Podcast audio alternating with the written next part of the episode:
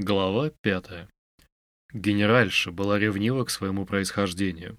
Каково же ей было прямо и без приготовления услышать, что этот последний вроде князь Мышкин, о котором она уже что-то слышала, не больше как жалкий идиот и почти что нищий, и принимает подаяние на бедность.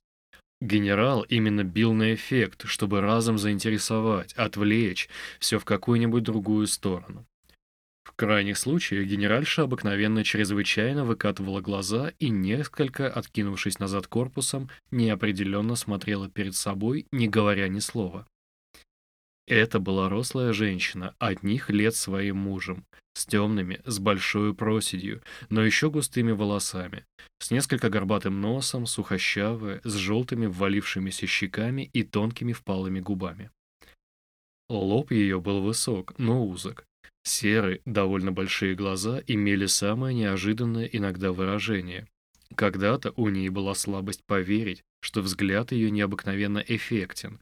Это убеждение осталось в ней неизгладимо. «Принять? Вы говорите, его принять теперь? Сейчас?» И генеральша изо всех сил выкатила свои глаза на суетившегося пред ней Ивана Федоровича. «О, на этот счет можно безо всякой церемонии, если только тебе, мой друг, угодно его видеть», — спешил разъяснить генерал. «Совершенный ребенок. И даже такой жалкий. Припадки у него какие-то болезненные. Он сейчас из Швейцарии, только что из вагона. Одет странно как-то по-немецкому и вдобавок ни копейки, буквально. Чуть что плачет. А я ему 25 рублей подарил и хочу ему в канцелярии писарское местечко какое-нибудь у нас добыть. А вас, Мездамес, прошу его попотчевать, потому что он, кажется, и голоден. «Вы меня удивляете», — продолжала по-прежнему генеральша. «Голоден и припадки? Какие припадки?» «О, они не повторяются так часто, и притом он почти как ребенок, впрочем, образованный. «Я было вас, мездомес», — обратился он опять к дочерям. «Хотел попросить проэкзаменовать его. Все-таки хорошо бы узнать, к чему он способен». «Проэкзаменовать?» — протянула генеральша. И в глубочайшем изумлении стала опять перекатывать глаза с дочерей на мужа и обратно. Ах, друг мой, не придавай такого смыслу. Впрочем, ведь как тебе угодно. Я имел в виду обласкать его и ввести к нам, потому что это почти доброе дело. Ввести к нам? Из Швейцарии? Швейцария тут не помешает. А впрочем, повторяю, как хочешь. Я ведь потому, что, во-первых, однофамилец и, может быть, даже родственник, а во-вторых, не знает, где главу преклонить. Я даже подумал, что тебе несколько интересно будет, так как все-таки не из вашей фамилии. Разумеется, маман, если с ним можно без церемонии. К тому же он с дороги есть хочет. Почему не накормить, если он не знает, куда деваться? Сказала старшая Александра. И вдобавок, дитя совершенное, с ним можно еще в жмурки играть. В жмурки играть? Каким образом? «Ах, маман, перестаньте представляться, пожалуйста!» С досадой перебила Аглая. Средняя Аделаида, смешливая, не выдержала и рассмеялась. «Позовите его, папа. Маман позволяет», — решила Аглая. Генерал позвонил и велел звать князя. «Но с тем, чтобы непременно завязать ему салфетку на шее, когда он сядет за стол», — решила генеральша. «Позвать Федора. Или пусть Мавра чтобы стоять за ним и смотреть за ним, когда он будет есть. Спокоен ли он, по крайней мере, в припадках? Не делает ли жестов? Напротив, даже очень мило воспитан и с прекрасными манерами. Немного слишком простоват иногда. Да вот он, и сам. Вот срекомендую последний вроде князь Мышкин, однофамилец и, может быть, даже родственник. Примите, обласкайте. Сейчас пойдут завтракать, князь. Так сделайте честь. А уж я, извините, опоздал, спешу. «Известно, куда вы спешите», — важно проговорила генеральша. «Спешу, спешу, мой друг опоздал. Да дайте ему ваши альбомы, Маздамес. Пусть он вам так напишет. Какой он каллиграф. Так на редкость. Талант. Там он так уж расчерканул со старинным почерком». Игумен Пафнутий руку приложил. Эх, «Ну, до свидания». «Пафнутий? Игумен? Да постойте, постойте, куда вы? И какой там Пафнутий?» С, доста... с настойчивой досадой и чуть ли не в тревоге прокричала генеральша убегавшему супругу.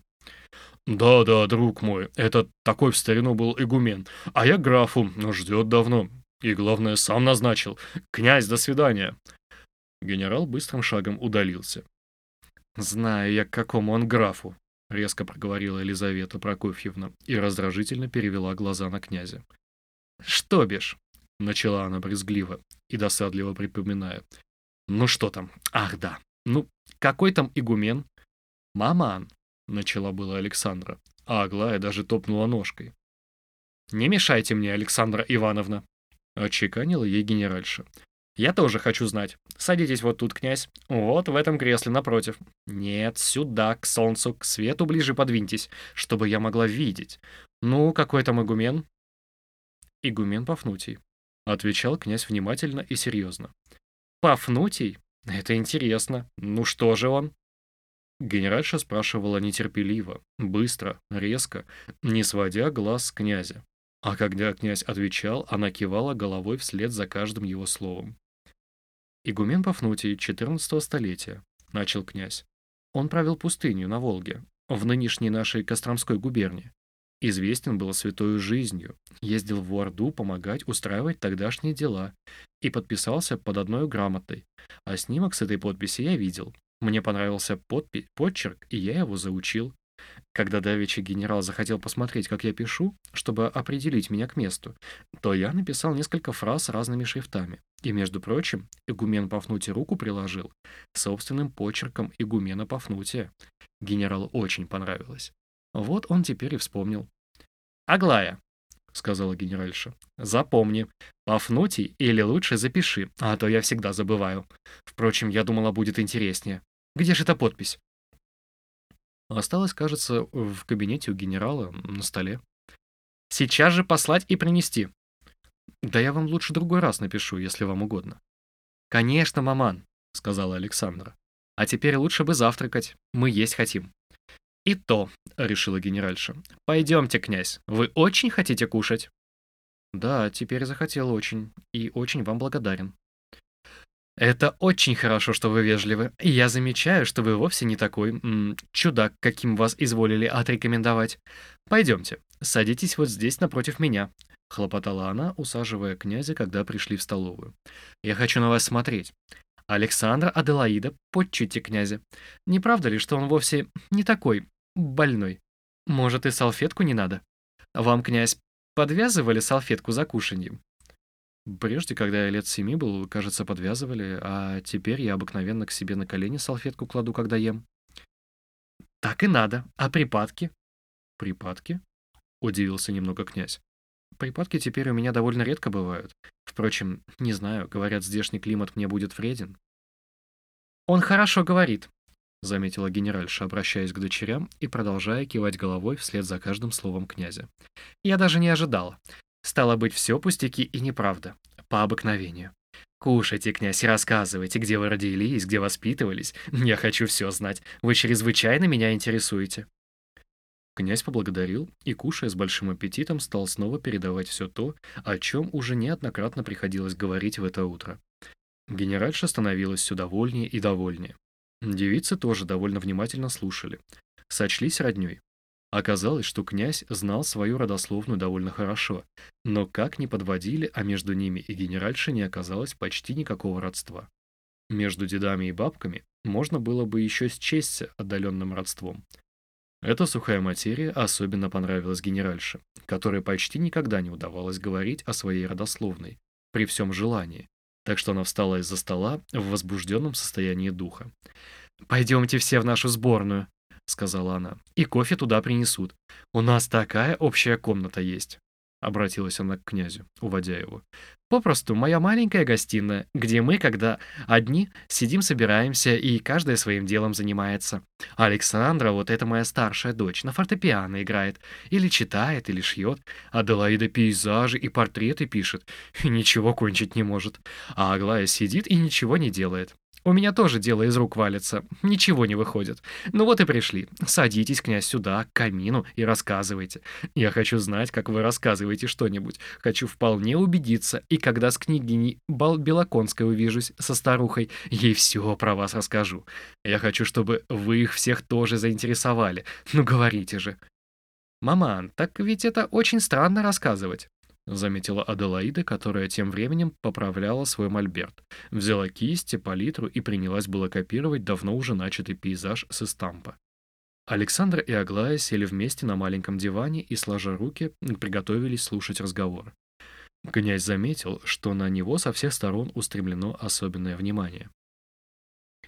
«Я бы ничего не рассказала, если бы мне так велели», — заметила Аглая. Почему? Что тут странного? Отчего ему не рассказать? Язык есть. Я хочу сказать, как он говорить умеет. Ну, а о чем-нибудь. Расскажите, как вам понравилась Швейцария? Первое впечатление? Вот вы увидите, вот он сейчас начнет и прекрасно начнет. Впечатление было сильное, начал было князь. Вот-вот, подхватила нетерпеливая Елизавета Прокофьевна, обращаясь к дочерям. Начал же. Дайте ж ему, по крайней мере, маман говорить, остановила ее Александра. Этот князь может быть большой плут, а вовсе не идиот, шепнула она Аглая. Наверное, так. Я давно это вижу, ответила Аглая. И подло с его стороны роль разыгрывать. Он что, выиграть, что ли, этим хочет? Первое впечатление было очень сильное, повторил князь. Когда меня вывезли из России через разные немецкие города, я только молча смотрел. И помню, даже ни о чем не расспрашивал. Это было после ряда сильных и мучительных припадков моей болезни, а я всегда, если болезнь усиливалась и припадки повторялись несколько раз к ряду, впадал в полное отупение, терял совершенно память. А ум, хотя и работал, но логические мысли как-то обрывались. Больше двух или трех дней последовательно я не мог связать к ряду. Так мне кажется. Когда же припадки утихали, я опять становился здоров и силен вот как теперь. Помню, грусть во мне была нестерпимая.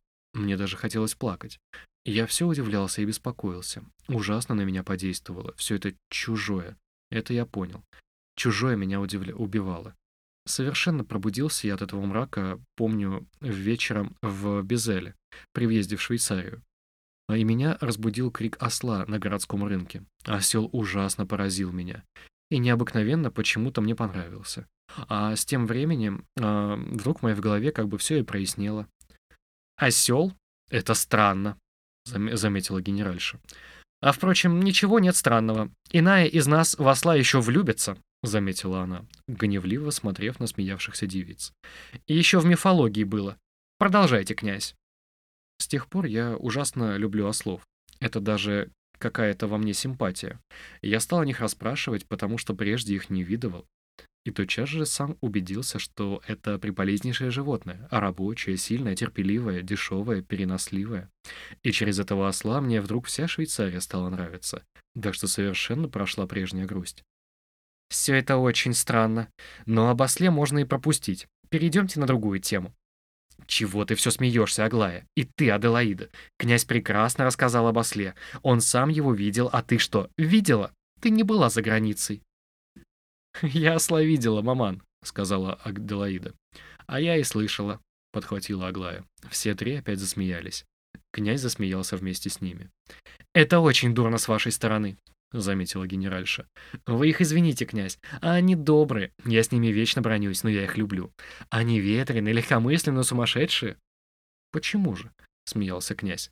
«Я бы не упустил на их месте случай. А я все таки э, стою за осла. Осел добрый и полезный человек». «А вы добрый князь?» «Я из любопытства спрашиваю», — спросила генеральша. Все опять засмеялись.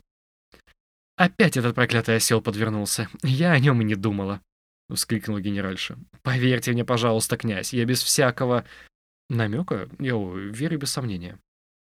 И князь смеялся, не переставая. «Это очень хорошо, что вы смеетесь. Я вижу, что вы добрейший молодой человек», — сказала генеральша. «Иногда недобрый», — отвечал князь. «А я добрая», — неожиданно вставила генеральша. И если хотите, я всегда добрая, и это мой единственный недостаток, потому что не надо быть всегда добрую. Я злюсь очень часто, вот на них, на Ивана Федоровича особенно. Но скверно то, что я всего добрее, когда злюсь. Я давеча перед вашим приходом рассердилась и представить, что ничего не понимаю и понять не могу. А это со мной бывает. Точно ребенок. Аглая мне урок дала. Спасибо тебе, Аглая. Впрочем, все вздор. Я еще не так глупа, как кажусь, и как меня девочки представить хотят. Я с характером и не очень стыдливая. Я, впрочем, это без злобы говорю. Поди сюда, Аглая, поцелуй меня. Ну? И довольно нежностей, заметила она, когда Аглая с чувством поцеловала ее в губы и в руку. Продолжайте, князь. Может быть, что-нибудь поинтереснее осла вспомните. Я опять-таки не понимаю, как это можно так прямо рассказывать? Заметила опять Аделаида. Я бы ни, никак не нашлась. А князь найдется, потому что князь чрезвычайно умен и умнее тебя, по крайней мере, в 10 раз, а может и в 12. Надеюсь, ты почувствуешь после этого. Докажите им это, князь, продолжайте. Осла и в самом деле можно, наконец, мимо. Ну что, вы кроме осла за границей видели? Да и об осле было умно, заметила Александра. Князь рассказал очень интересно свой болезненный случай, как все ему понравилось через один внешний толчок. Мне всегда было интересно, как люди сходят с ума и потом опять выздоравливают, особенно если это вдруг сделается. «Не правда ли? Не правда ли?» — скинулась генеральша. «Я вижу, что и ты иногда бываешь умна. Ну, довольно смеяться. Вы остановились, кажется, на швейцарской природе. Князь, ну?» Мы приехали в Люцин, и меня повезли по озеру.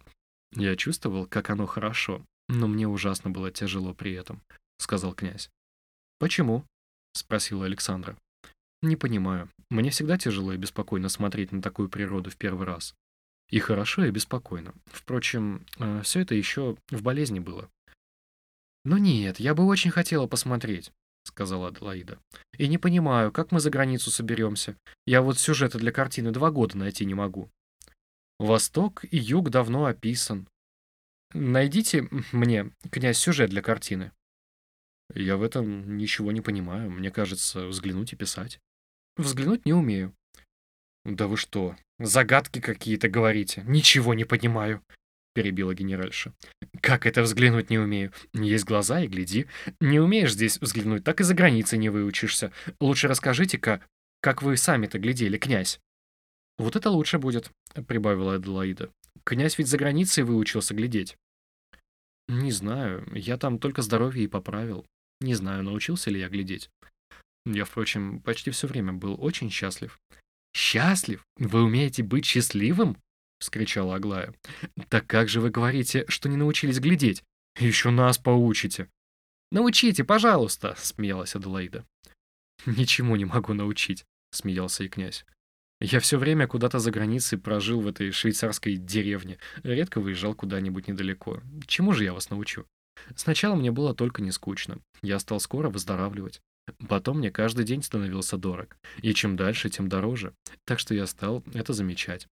Ложился спать я очень довольный, а вставал еще счастливее. А почему это все, довольно трудно рассказать. «Так как же вам уж никуда и не хотелось? Никуда вас не позывало?» — спросила Александра.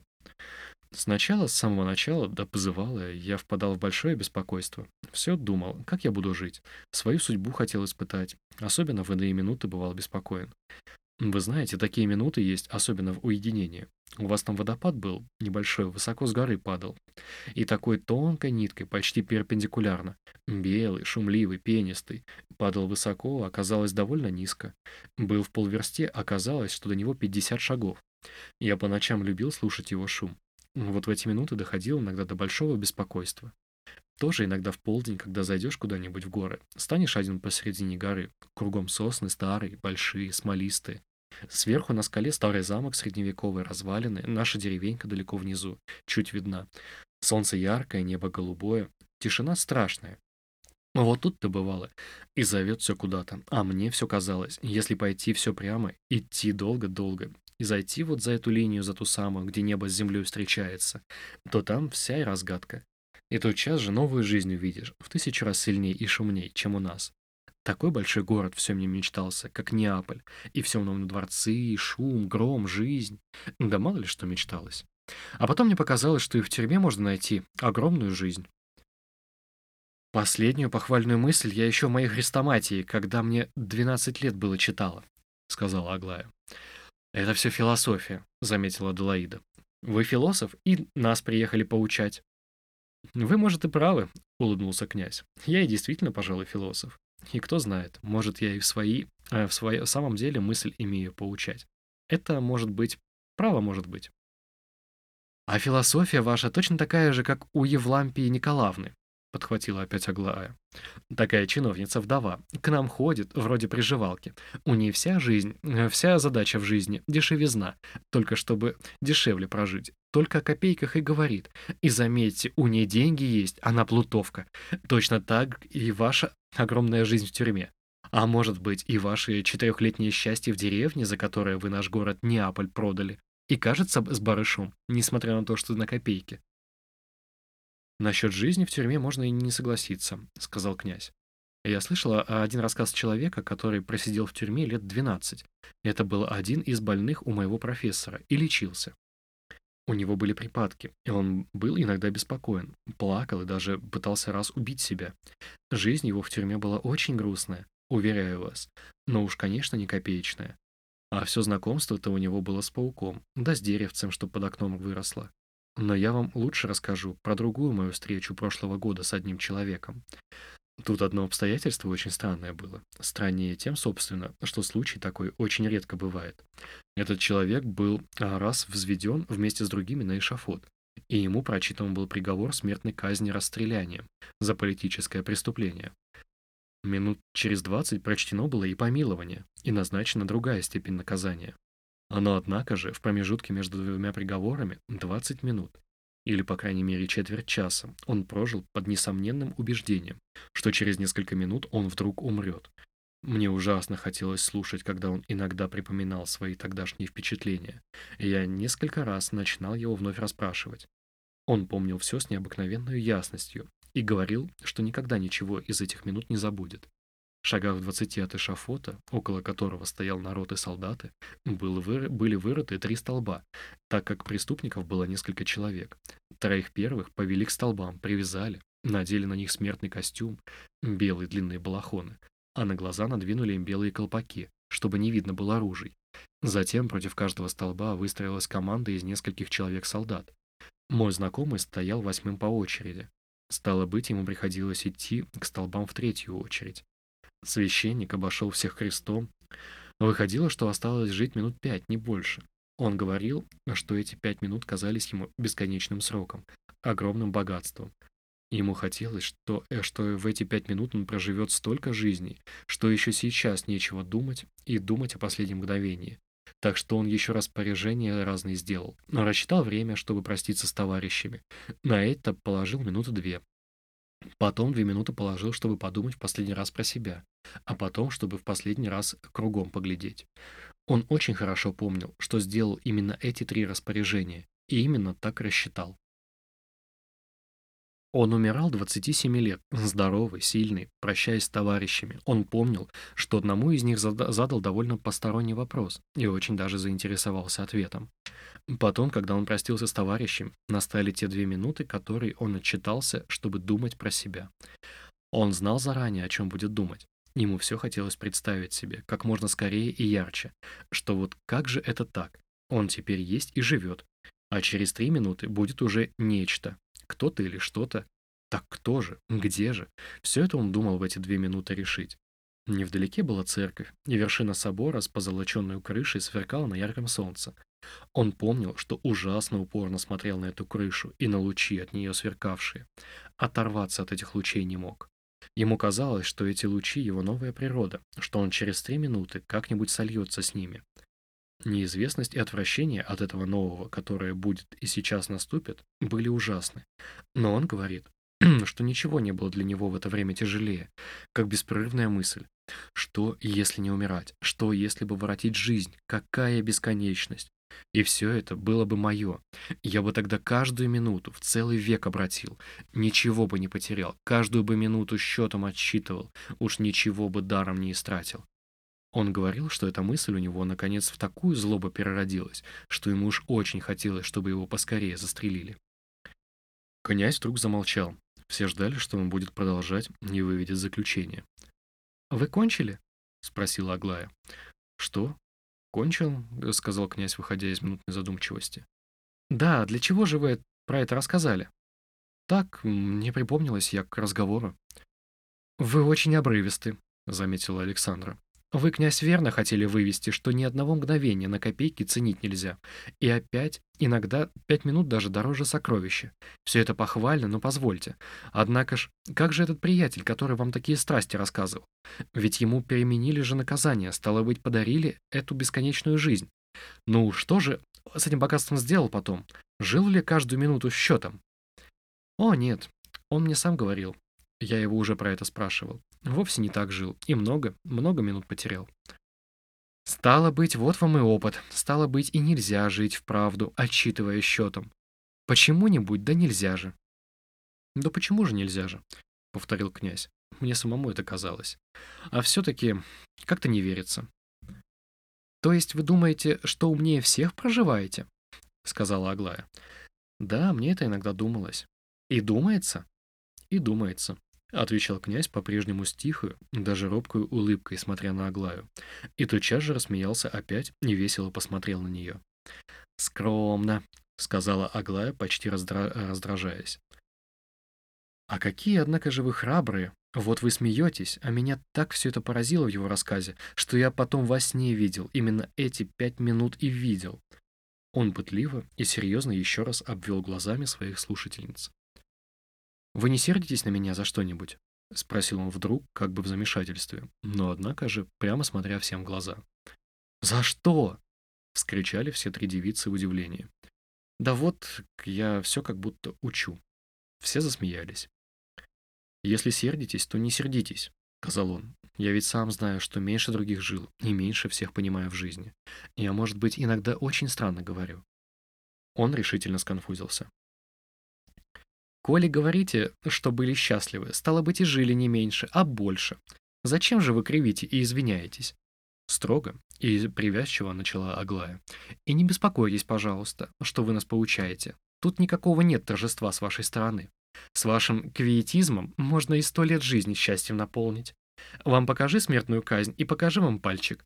Вы из этого и из другого одинаково похвальную мысль выведете, да еще и довольны останетесь. Этак можно прожить. «За все ты злишься, я не понимаю», — подхватила генеральша, давно наблюдавшая лица говоривших. «И о чем вы говорите? Тоже не могу понять. Какой пальчик и что за вздор?»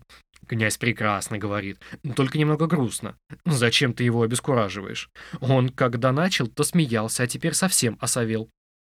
Ничего, маман, а жаль, князь, что вы смертной казни не видели. Я бы вас об одном спросила. Я видел смертную казнь, отвечал князь.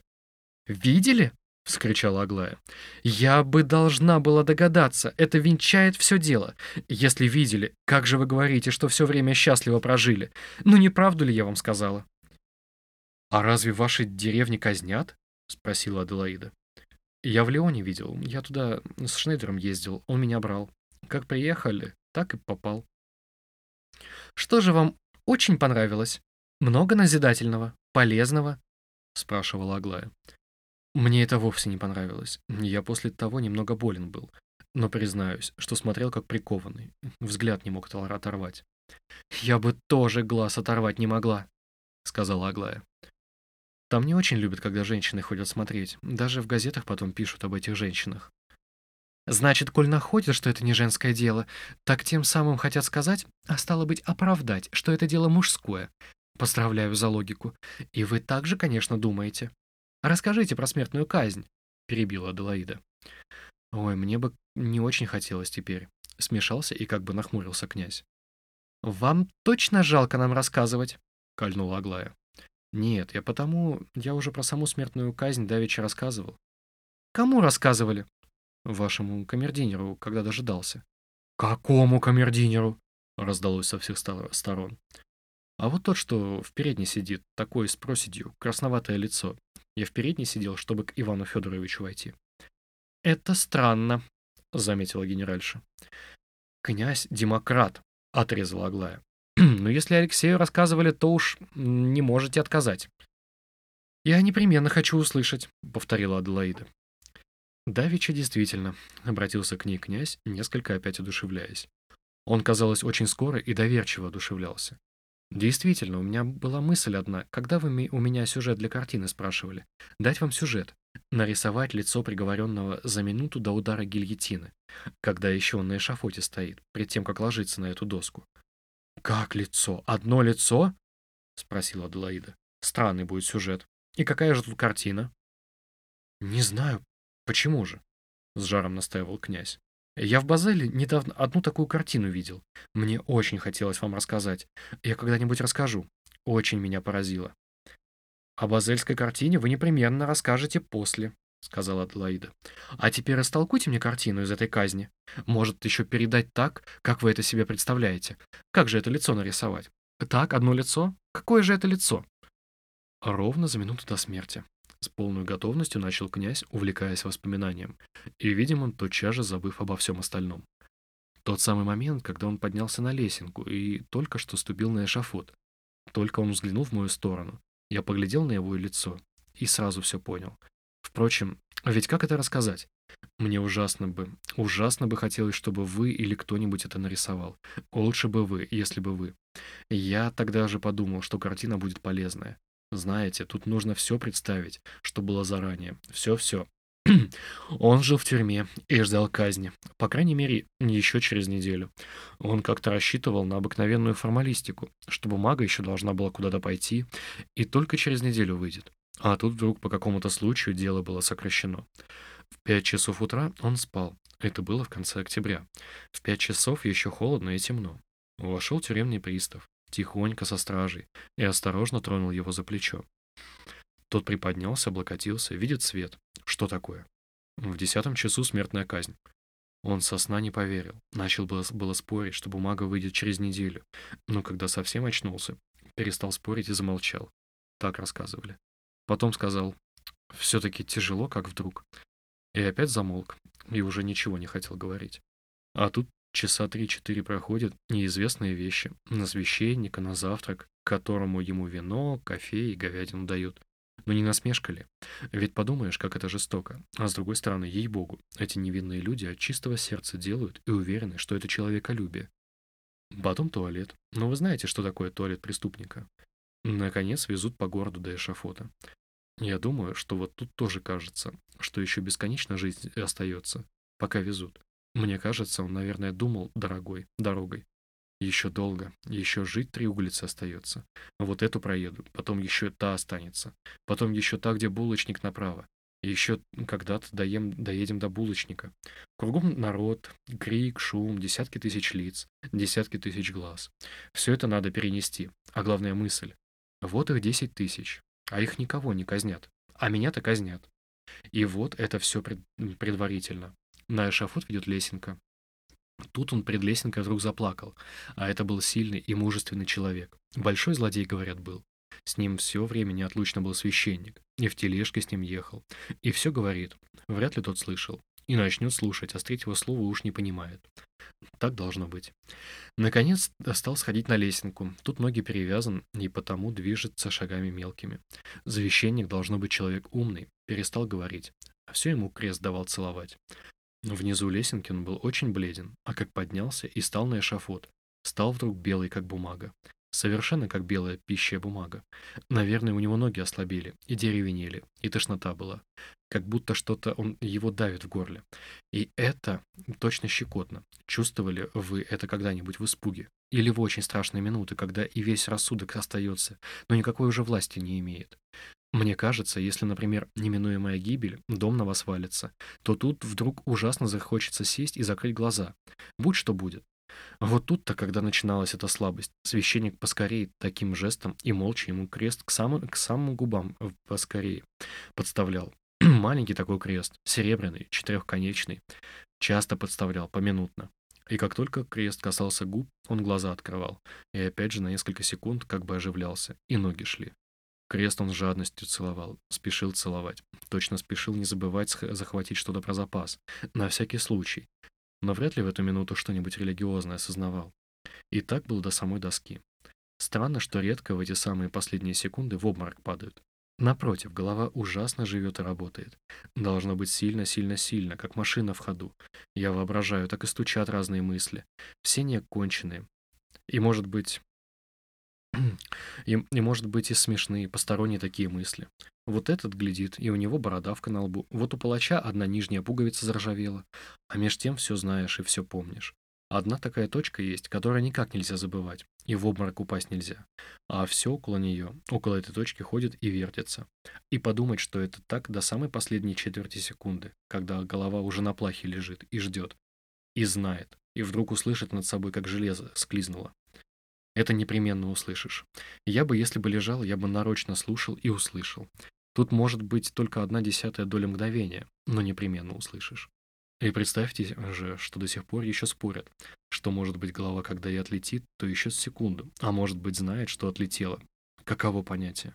А что если пять секунд? Нарисуйте эшафот так, чтобы видна была ясно и близко одна только последняя ступень. Преступник ступил на нее, голова, лицо бледное, как бумага. Священник протягивает крест, тот с жадностью протягивает свои синие губы и глядит. И все знает. Крест и голова. Вот картина. Лицо священника, палача, его двух служителей и несколько голов. Глаз снизу. И все можно нарисовать как бы на третьем плане, в тумане, для аксессуара. Вот такая картина. Князь замолк и поглядел на всех. «Это, конечно, не похоже на квиетизм», — проговорила про себя Александра. «Ну, теперь расскажите, как вы были влюблены», — сказала Аделаида. Князь с удивлением посмотрел на нее. «Слушайте», как бы торопилась Аделаида. «За вами рассказ об азельской картине, но теперь я хочу слышать о том, как вы были влюблены. Не отпирайтесь, вы были. К тому же сейчас, как начнете рассказывать, перестанете быть философом». «Вы как кончите рассказывать, э, тотчас же затыдитесь того, что рассказали», — заметила вдруг Аглая. «Отчего это?» «Как это, наконец, глупо!» — отрезала генеральша с негодованием, смотря на Аглаю. «Неумно», — подтвердила Александра. «Не верьте ей, князь», — обратилась к нему генеральша. Она это нарочито, с какой-то злости делает. Она вовсе не так глупо воспитана. Не подумайте чего-нибудь, что они вас так тормошат. Они верно что-нибудь затеяли, но я уж вас, но уж вас любят, я их лица знаю. «И я их лица знаю», — сказал князь, особенно ударяя на свои слова. «Это как?» — спросила Аделаида с любопытством. «Что вы знаете про наши лица?» — залюбопытствовали и две другие. Но князь молчал и был серьезен. Все ждали его ответа. «Я вам после скажу», — сказал он тихо и серьезно. «Вы решили, хотите... Вы решительно хотите заинтересовать нас?» — вскричала Аглая. «И такая торжественность!» «Ну хорошо», — заторопилась опять Аделаида. «Но если вы какой знаток лиц, то наверняка были и влюблены. И я, стало быть, угадала. Рассказывайте же». «Я не был влюблен», — отвечал князь так же тихо и серьезно. Я был счастлив иначе. Как же, чем же? Хорошо, я вам расскажу, проговорил князь, как бы в глубоком раздумье.